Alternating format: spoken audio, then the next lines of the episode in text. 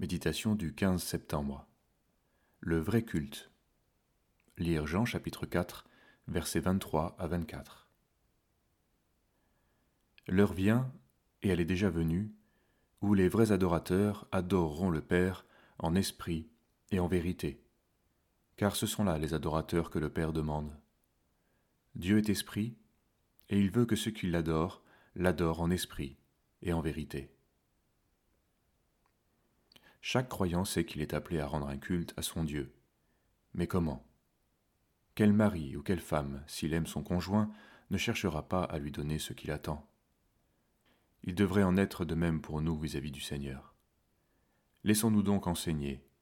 Nous prendrons quelques jours pour aborder ce thème. Nous prions. Seigneur, Dieu Tout-Puissant, Père éternel, toi qui es le Créateur du ciel et de la terre, qui nous a créés, qui, même si nos âmes incrédules ne le voient pas toujours, a autorité sur toute chose, nous invoquons ton nom.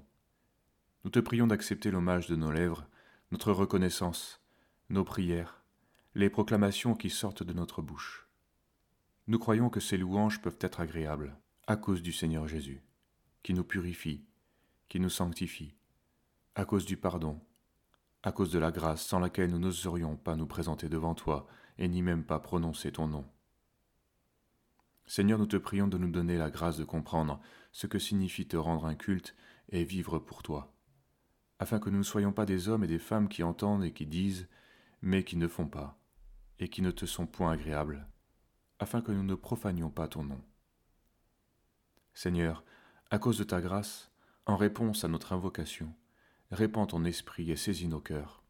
Nous te prions de délivrer nos pensées de ce qui est notre propre fond, de nous purifier de nos pensées mondaines et des préoccupations de la terre. Nous voulons nous occuper des choses éternelles, de ce qui est important et que tu veux nous révéler, afin que nous vivions notre pèlerinage sur la terre dans la véritable espérance, non par la force de l'homme et en vue de la gloire des hommes, mais en vue de ta gloire, dans ton royaume qui est céleste et spirituel.